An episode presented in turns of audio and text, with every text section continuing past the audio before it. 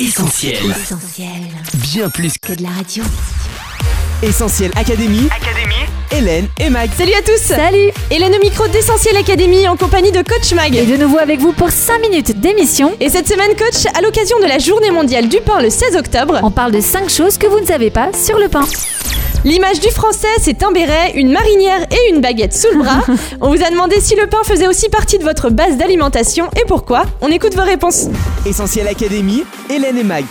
Alors oui, c'est important euh, d'avoir du, euh, du pain sur sa table et euh, je prends du pain aux céréales.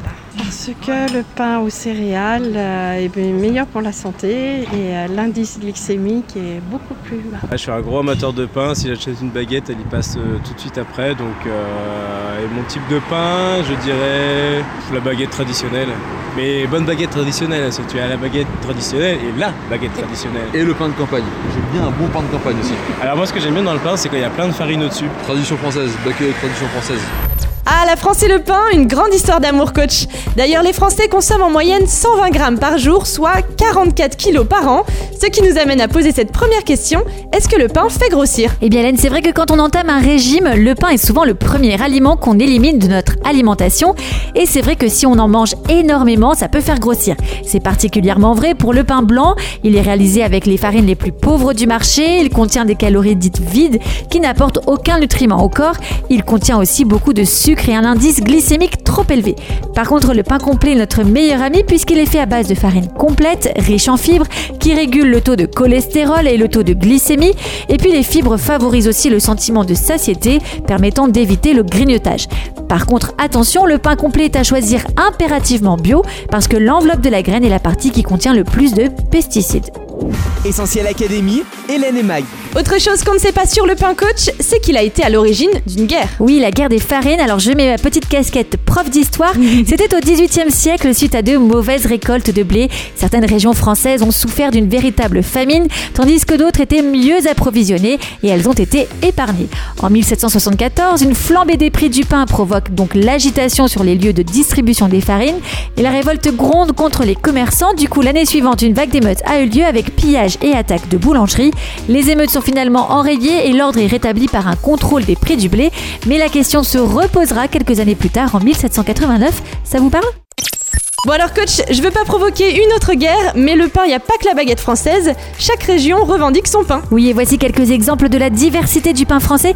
Attention, la liste est non exhaustive. La couronne bordelaise, le pain vaudois de Savoie, le pain brillet de Normandie, la couronne lyonnaise, la fougasse de Provence, le pain auvergnat, le pain plié de Bretagne, le pain marguerite d'Ardèche, le pain pistolet d'Île-de-France, le pain tabatière de Picardie, le pain tordu du Midi-Pyrénées, le pain vivaré de Saône-et-Loire, le pain de Beaucaire du Languedoc, le subro d'Alsace, etc., etc. Bref, le pain, c'est bien plus qu'une baguette, effectivement, c'est tout un patrimoine de nos régions.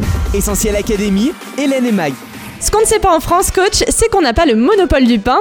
On peut aussi faire de belles découvertes dans les boulangeries du monde entier. Oui, il nous faudrait du temps pour faire le tour du monde du pain, mais en voici déjà quelques-uns. Le matlout, plat et rond de cette galette du Maghreb est préparé avec de la semoule de blé dur au levain. Le flatbrot, le pain norvégien constitué d'une fine pâte d'orge ou de seigle cuite au four. Le mantou, un petit pain rond, sans croûte, très moelleux, cuit à la vapeur, qui a été longtemps un aliment de base en Chine du Nord. Le borodinski, le pain russe, préparé avec un mélange de farine de seigle et de froment, de sirop de malt et de graines de coriandre. Il se présente sous la forme d'une brique noire et que l'on découpe en tranches. Le simit ou le chimit, des petits anneaux au sésame d'origine turque, l'injera, le pain éthiopien, cette fine galette est préparée avec de la farine de teff, c'est une céréale africaine, et du levain, l'arepa, des petits pains plats à la farine de maïs originaire de Colombie et du Venezuela, et enfin le mourtabak, à mi-chemin entre le pain fin et souple et la crêpe, c'est une star en Asie et notamment en Malaisie.